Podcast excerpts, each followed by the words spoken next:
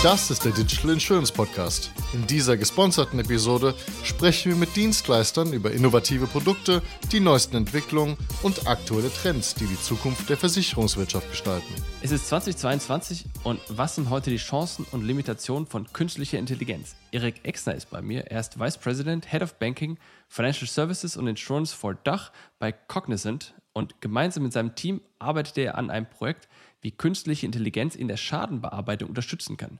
Willkommen zum Podcast, Erik. Ja, Jonas, vielen Dank. Herzlichen Dank für die Einladung. Ich freue mich, heute hier zu sein und mit dir über das Thema AI oder künstliche Intelligenz zu sprechen. Wer ist Cognizant? Das ist eine gute Frage. Viele kennen Cognizant im deutschen Markt nicht so sehr oder muss ich sagen, noch nicht so sehr. Cognizant ist ein global tätiges äh, Unternehmen, äh, IT-Dienstleister, Digitaldienstleister und Managementberatung. Wir haben über 330.000 Mitarbeiter global, also echt eine große Firma und wir bedienen alle Kundensegmente über alle Industrien hinweg in der gesamten Wertschöpfung von Beratung über Systemintegration bis hin zu Outsourcing. Und in welchen Ländern seid ihr aktiv oder besonders aktiv? Die Firma hat ihren Ursprung genommen in den Vereinigten Staaten. Dort ist sie entstanden vor 6 oder 27 Jahren und von null auf diese Größe gewachsen in diesem Zeitraum. Ursprünglich mal eine Ausgründung der IT von Dun Bradstreet. Das ist auch der Grund, warum Financial Services äh, historisch ein riesen Geschäftsbereich von Cognizant ist und ähm, auch einen großen Footprint in Indien hat. Unser Geschäft ist historisch sehr stark in den USA von dort ging es dann äh, weiter in die anderen Märkte, nach Europa, nach Asien. Ja, wir haben immer noch drei Viertel unseres Geschäfts in den, äh, in den Vereinigten Staaten und die Mehrzahl unserer Mitarbeiter sind in Indien.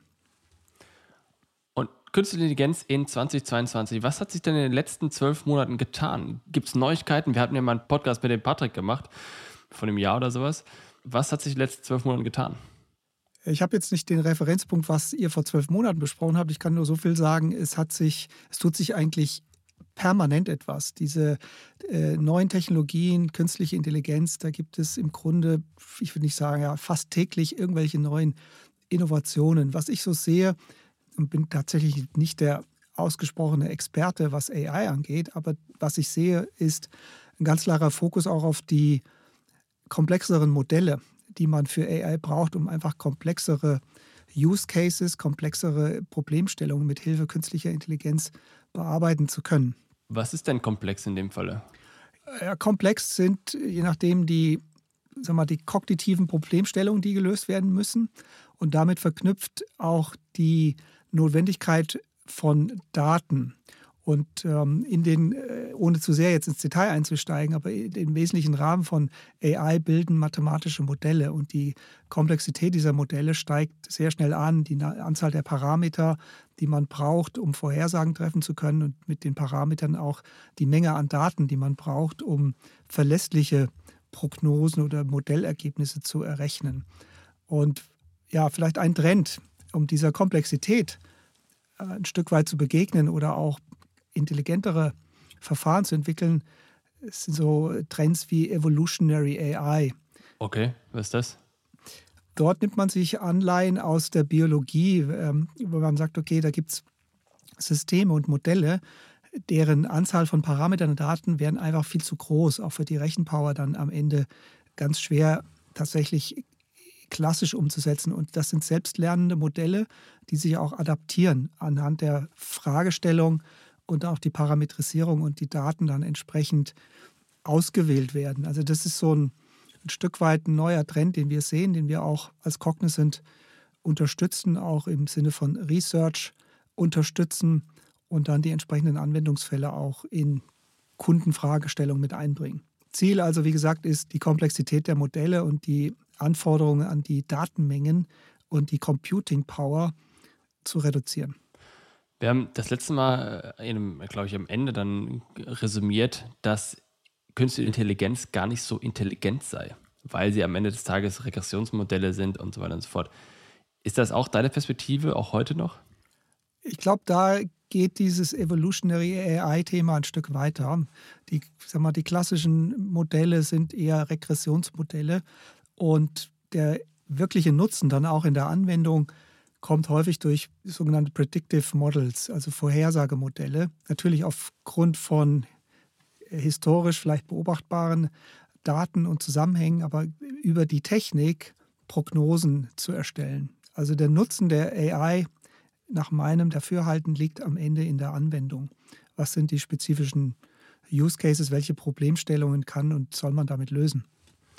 Wenn Leute über künstliche Intelligenz nachdenken, dann habe ich das Gefühl, dann reden sie oft darüber, dass das nicht der Heilsbringer ist oder der alles lösen kann, aber dass es sozusagen diese ultimative Intelligenz sei und dass die quasi weniger Fehler macht als Menschen. Und am Ende des Tages heißt ja künstliche Intelligenz künstlich, weil, oder immer noch Intelligenz, weil sie das, was die quasi menschliche Intelligenz oder die biologische Intelligenz, je nachdem, wie man das bezeichnen möchte, repliziert in einer künstlichen Art und Weise. Das heißt aber auch mit den Vorteilen und den Nachteilen, den Schwächen genauso gut wie mit den Stärken.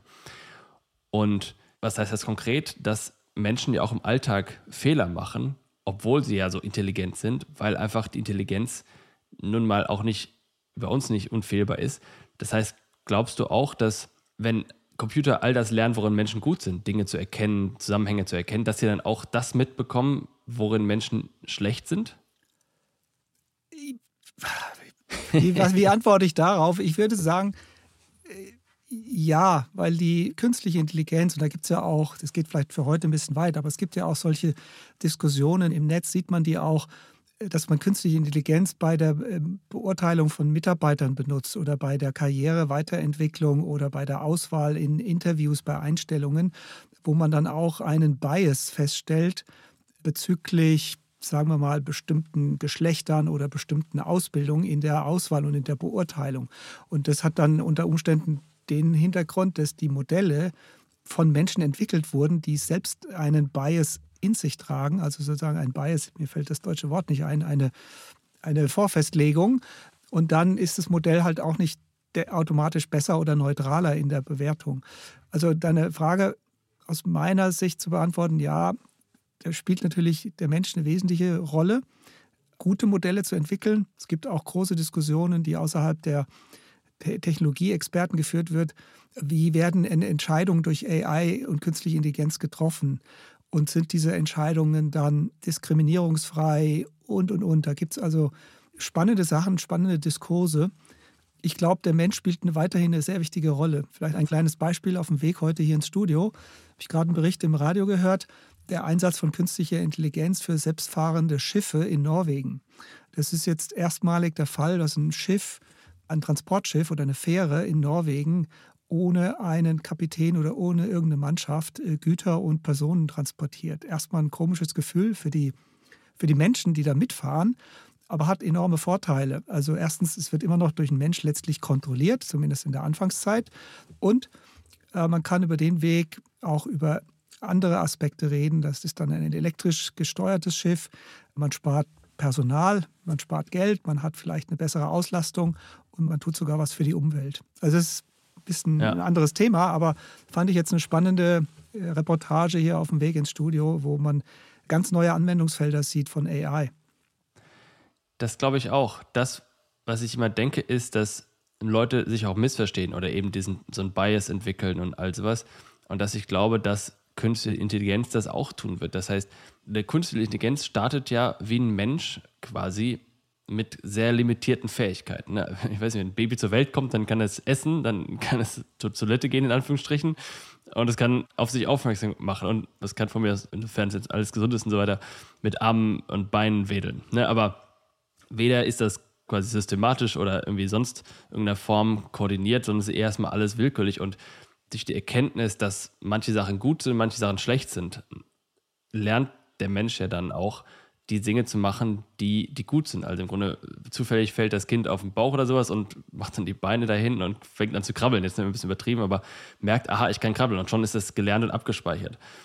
Und so würde das ja die künstliche Intelligenz auch machen, aber dann auch mit den ganzen Shortcomings, dass wenn ich quasi die falsche, in die falsche Richtung etwas lerne oder auch quasi wir uns nicht gegenseitig verstehen, es gibt ja viele Missverständnisse zwischen Menschen, wenn sie nicht sauber miteinander reden oder in der Kommunikation geht viel verloren einfach und der eine nimmt an, dass der andere was macht und ganz andersrum und so weiter und so fort. Jeder kennt das, es wird immer anstrengend, wenn Menschen involviert sind. das erwarte ich dann ja auch was, wenn die künstliche Intelligenz dann plötzlich überall verfügbar sein wird und quasi so wie so ein Mensch durch die Gegend läuft, oder? Ja, sehe ich, sehe ich bis äh, okay. zweigeteilt. Also Bitte? erstens glaube ich, dass diese sagen wir, künstlich, sagen wir, Systeme, die mit künstlicher Intelligenz funktionieren, die haben einen Lernprozess, so wie du es geschildert hast. Äh, Kinder lernen und, und werden lernen aus Erfahrung und so weiter. Das im Prinzip so ähnlich natürlich auch mit Systemen, die auf künstlicher Intelligenz basieren, nur dass der Prozess viel schneller geht. Und das hat natürlich auch Vorteile. Und was sicherlich ein Thema ist, äh, wenn es jetzt nur um das menschliche Miteinander geht, viele Fehler und Probleme entstehen durch den Fakt, dass wir Menschen sind, dass wir hm. Gefühle haben, dass wir in unsere Entscheidungen immer einen gewissen Bias, Emotion mit reinnehmen. Und das, den Faktor Emotion wird man bei einer künstlichen Intelligenz oder bei einem System gesteuert durch eine künstliche Intelligenz, kann man diesen Faktor e-, eliminieren. Also ich glaube, man kann auf dem Weg schon zu besseren Entscheidungen kommen.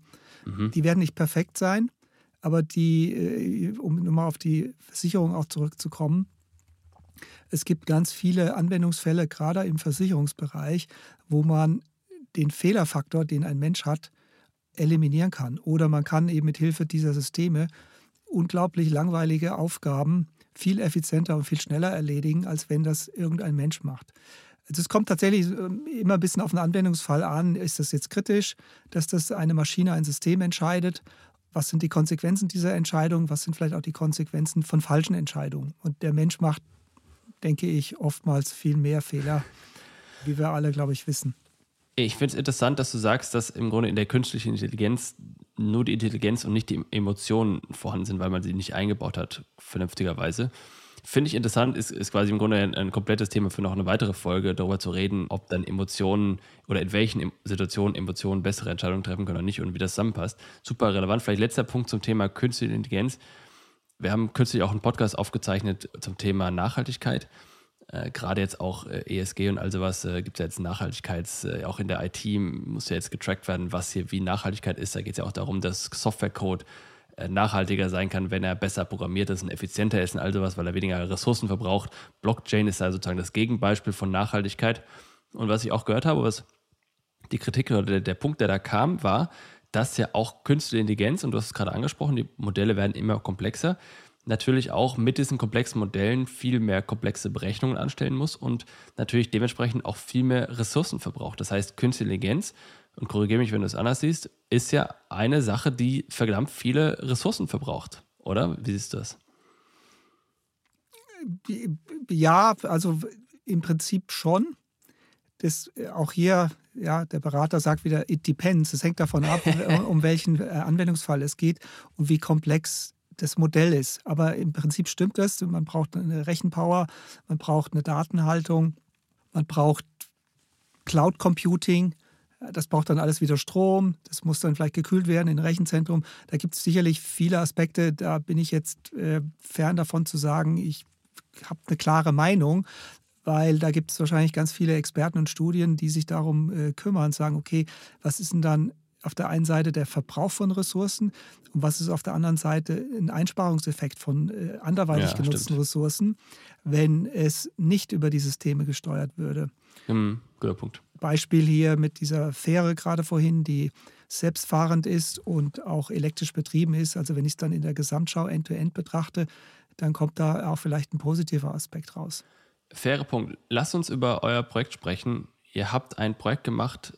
Was war die Problemstellung? Problemstellung hier war, dass ein Kunde in einem Markt, den ich auch mit betreue, das Thema Schadensbearbeitung neu aufziehen wollte. Ja, der, der, jeder, selbst der Kunde einer Versicherung ist, äh, weiß, wenn man einen Schadensfall hat, das ist nicht immer lustig, geschweige denn irgendwie ein kundenfreundlicher Prozess oder auch ein besonders schneller Prozess. Das ist oft lästig, oft unangenehm. Und hier war die Situation die, Kunde sagt, ich habe eine Idee, wie ich mit Hilfe von technischen Mitteln und Systemen, die auf AI basieren, den gesamten Prozess kundenfreundlicher machen kann zweitens erheblich viel Geld einsparen kann für die Versicherung an zu viel, möglicherweise zu viel gezahlten Prämien und äh, nicht Prämien, äh, Schadenserstattungen und wie ich außerdem möglichen Betrug bei Schaden auch identifizieren und limitieren kann. Also das war so das Thema. Das war Sachversicherung oder was war das? Das war im Bereich Sach, beziehungsweise konkreter noch im Bereich der Kfz-Versicherung. Mhm. Ja, und das war, sagen wir mal, die Grundausgangslage, den Prozess kundenfreundlicher zu machen, die Prozesskosten zu reduzieren, die Schadenshöhen präziser zu bestimmen und letzten Endes auch vorhersagbarer zu machen und möglichst schnell auch zur Auszahlung zu kommen, weil dann die Schadenshöhen klar bestimmt sein können.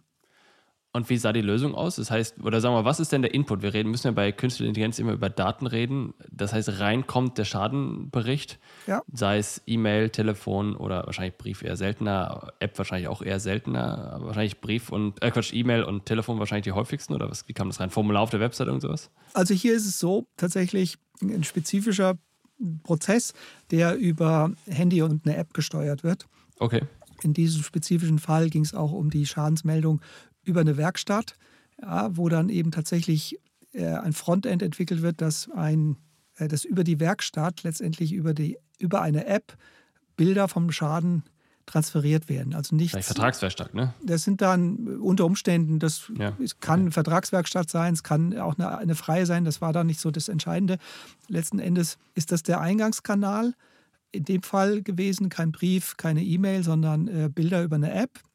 Und Kern und wesentlicher Aspekt sind sehr, sehr gute, hochqualitative Fotoaufnahmen, weil äh, über das dahinter gelagerte System, über die Nutzung dann wiederum von AI-Modellen und guten, qualitativ hochwertigen Bildern eine Abschätzung machen zu können, wie groß ist der Schaden und was würde der unter Umständen kosten, ohne dass ich einen Sachverständigen bemühen muss. Was heißt denn qualitativ hochwertige Fotos? Wenn ich heute hier mein Standard-Consumer-Handy habe, dann habe ich da, ich weiß nicht, inzwischen wahrscheinlich 100 Megapixel Kamera oder sowas. Eine, ich weiß nicht, wie groß die Megabyte, äh, die Fotodatei am Ende ist, das ist vergleichsweise groß. Das ist ja schon mal hochauflösend. Wenn ich damit aber äh, irgendwie nur ins Dunkel rein fotografiere, dann bringt das auch nicht so viel. Was heißt dann für euch hochauflösend? Äh, hochqualitativ? Ja, das tatsächlich, was du sagst, wenn es im Dunkeln ist, ist es schwierig.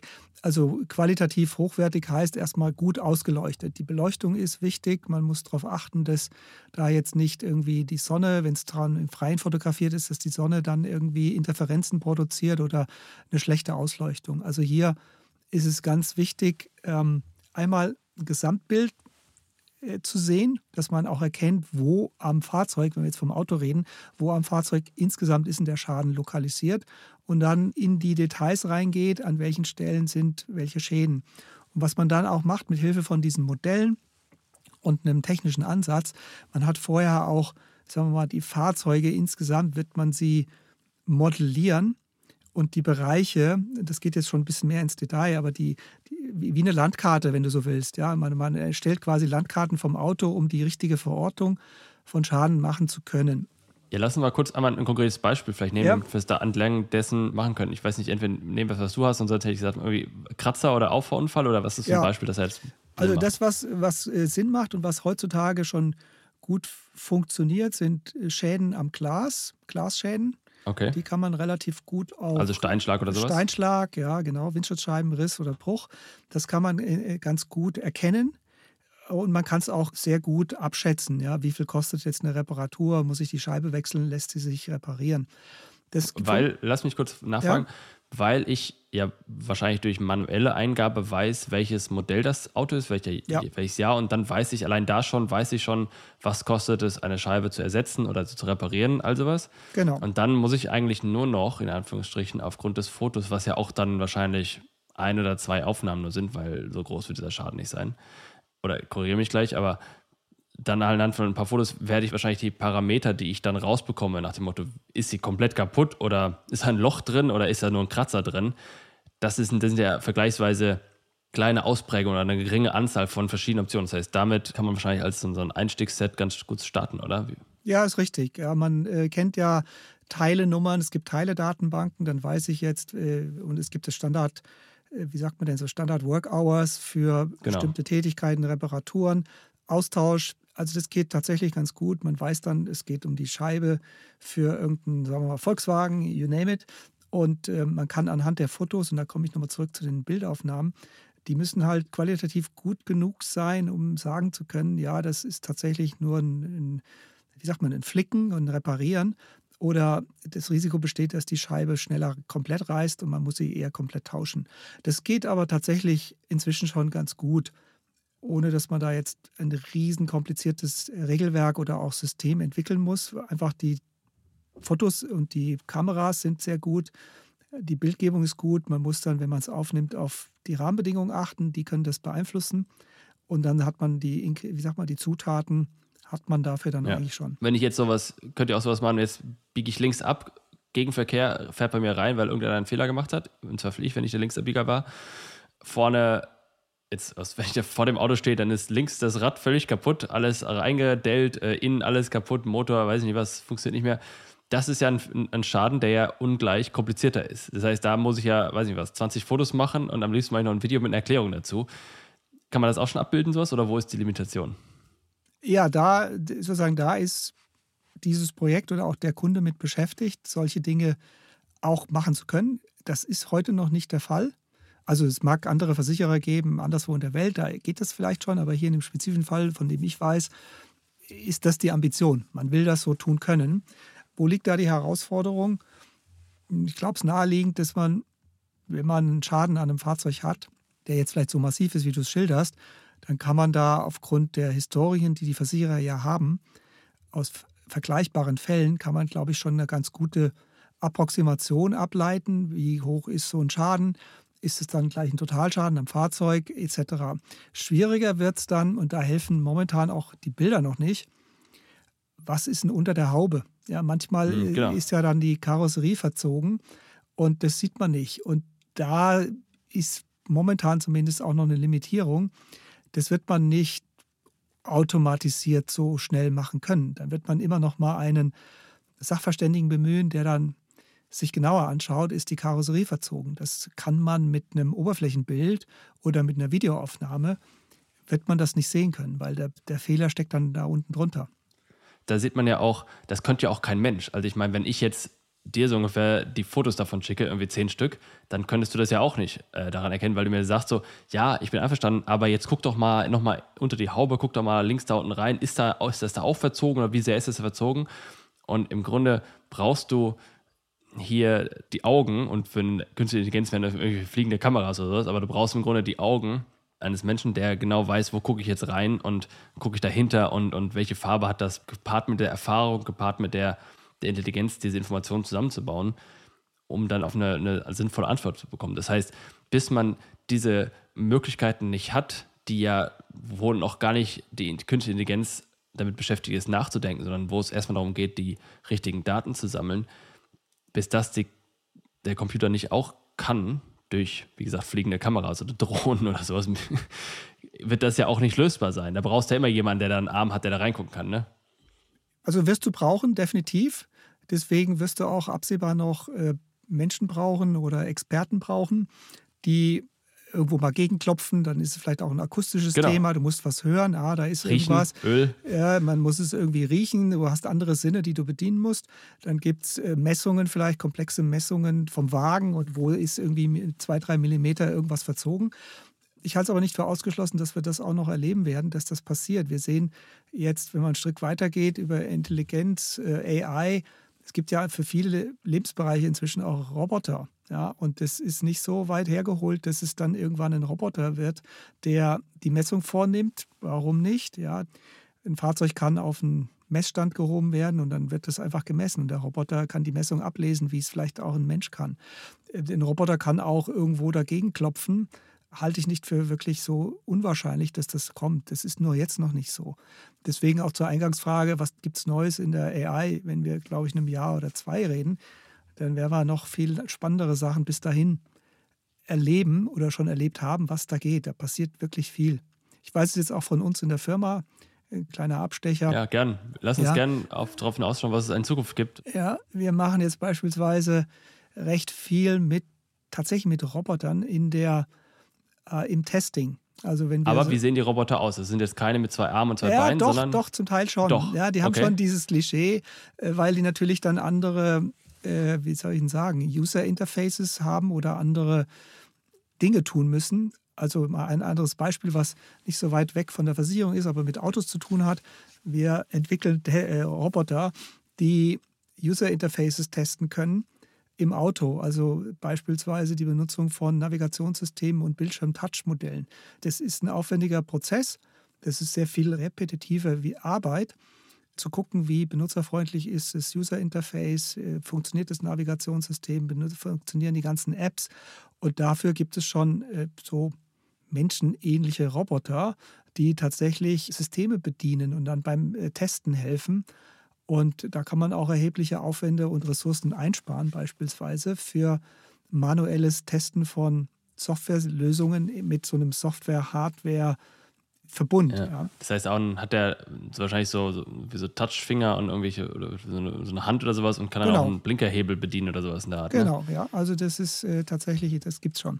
Wenn du da diesen, kennst du diesen Yoke von Tesla, dieses, ne, dieses neue Lenkrad, was oben keinen Bogen hat, die Frage ist dann, greift dieser Roboter dann auch ins Leere, so wie alle Menschen ins Leere greifen, wenn sie mit dem Tesla umdrehen? Wahrscheinlich schon, ja. Ja, vielleicht, ja. ja, ja, verstanden. Aber er wird es schnell merken und da, glaube ich, hat er einen Vorteil, weil er schnell selbst lernen wird, da ist nichts. Ähm, wir brauchen wahrscheinlich länger, um unsere Gewohnheiten umzustellen. Ja, aber das ist ein interessanter Punkt, weil wenn du jetzt, also ich, das, ich erkläre mal kurz das Beispiel, damit es alle sehen, Tesla hat so ein, in dem neuesten Modell haben sie da so ein experimentelles Lenkrad eingebaut, was aussieht wie so ein Flugzeugsteuerrad in Anführungsstrichen, was halt oben kein, den Bogen nicht macht. Das ist kein Rad, sondern das ist ein Halbmond oder sowas, der halt noch ne, oben offen ist. Das kannst du besser sehen, alles wunderbar. Aber das Problem ist, wenn du das halt dann lenkst und so weiter fort, dann greifst du manchmal ins Leere und die haben dann auch noch den Blinkerschalter, haben sie auf das Lenkrad selbst gesetzt, sodass wenn du das Lenkrad quasi um 180 Grad drehst, oder jedenfalls so, dass es auf dem Kopf steht, dann ist ein Blinkerhebel auch quasi vertauscht. Okay. Was halt auch Leute durcheinander bringt. Und, und glaube, für sowas wäre ja solche User-Testing mal super relevant gewesen, um zu schauen, wie benutzerfreundlich ist eigentlich so ein Auto. Ja, ja absolut. Und, und, wenn du dann äh, künstliche Intelligenz damit äh, kombinierst, dann, dann kommt da vielleicht was ganz, was ganz Sinnvolles. Warum? Vielleicht eine letzte Frage, die, ich, die mich eigentlich noch interessiert. Was ist denn aus dem Projekt, was ihr da gerade gemacht habt oder macht, das most advanced, was möglich ist. Wir haben gesagt, Glasschäden sind heute schon kein Problem. Auffahrunfall, so frontal, ist noch lange in der Zukunft. Gibt es dazwischen etwas, was jetzt heute schon möglich ist, was ihr damit erreicht habt, was nicht so trivial war wie der Glasschaden? Also bisher noch nicht, weil das Thema noch nicht abgeschlossen ist. Ach, okay. Ja, okay. also das ist noch sozusagen ein laufendes Thema. Was aber, glaube ich, naheliegend ist, vom Glasbruch her, das nächstliegende ist ein Oberflächenschaden, also Kratzspuren, Schlüsselkratzspuren oder eine Delle, also nicht so massive Schäden, die jetzt äh, das gesamte Fahrzeug komplett äh, beschädigen, sondern Blechschäden, würde man sagen. Das ein ist, kaputter Blinker oder sowas kommt danach oder sowas. Das ja, also Dinge, die oder, man mit fotografieren ich, kann, ne? Alles, was man sieht, ja, oder einen abgefahrenen Spiegel, weil man ja. irgendwo, ähm, weiß ich nicht, falsch geparkt hat und der Bus fährt einem den Spiegel ab. Das sind die, die einfacheren Dinge. Das geht technisch schon, aber hier in dem speziellen Fall ist man da noch nicht so weit. Ist das, ich weiß es nicht auswendig, ist das so eine Pareto-Verteilung, wo du auch 80 Prozent der Schäden 20 Prozent der Summe ausmachen? Also wahrscheinlich, ne? wo du viele kleine Macken hast und wenig große, richtige, heftige Schäden? Ja, so als Berater würde ich sagen, wahrscheinlich ja, weil 80-20 80-20 trifft in vielen Lebensbereichen zu. Sitzen zwei Berater ja. und philosophieren über Proportionen und Verhältnisse. genau. Ja, also ich denke, ja, irgendwo wird das schon so sein. Ja. So, das heißt nämlich, dass du in dem Umkehrschluss mit der Technik, die ja dann schon bald soweit ist, wo du nur noch ein Foto machen musst von einem abgefahrenen Spiegel oder kaputtes Blinker oder Kratzer im Lack oder Scheibe oder sowas, kannst du dann einen Großteil, den zahlenmäßigen Großteil der Schäden schon abfrühstücken. Und das ist ja eine super relevante, super Erleichterung für die Schadenteams. Absolut. Und am Ende geht es ja um den Nutzen für den äh, Versicherten, ja, für den Kunden, weil äh, dann wird es auch schneller eine Erstattung geben ohne aufwendigen Schriftverkehr und langwierige Prüfungen und nochmalige Prüfungen. Man wird äh, mit, einem, mit einer hohen Wahrscheinlichkeit einen recht präzisen Schadenswert abschätzen können. Und dann ist die Versicherung auch sehr schnell in der Abwicklung. Und am Ende kommt das den Versicherenden zugute. Und das ist der Hauptantrieb. Inzwischen haben es auch die meisten Versicherer gelernt, dass der Kunde, der Versicherte, im Mittelpunkt stehen muss und es ist nicht einfach nur, ja, Schaden und wir wehren uns jetzt den Schaden zu zahlen oder zu begleichen, sondern der Nutzen steckt da drin, schneller zu sein und kundenfreundlicher. Wunderbar, herzlichen Dank, Erik. Danke dir, Jonas. Das war eine weitere Ausgabe des Digital Insurance Podcast. Folge uns bei LinkedIn und lass eine Bewertung bei Apple, Spotify und Koda.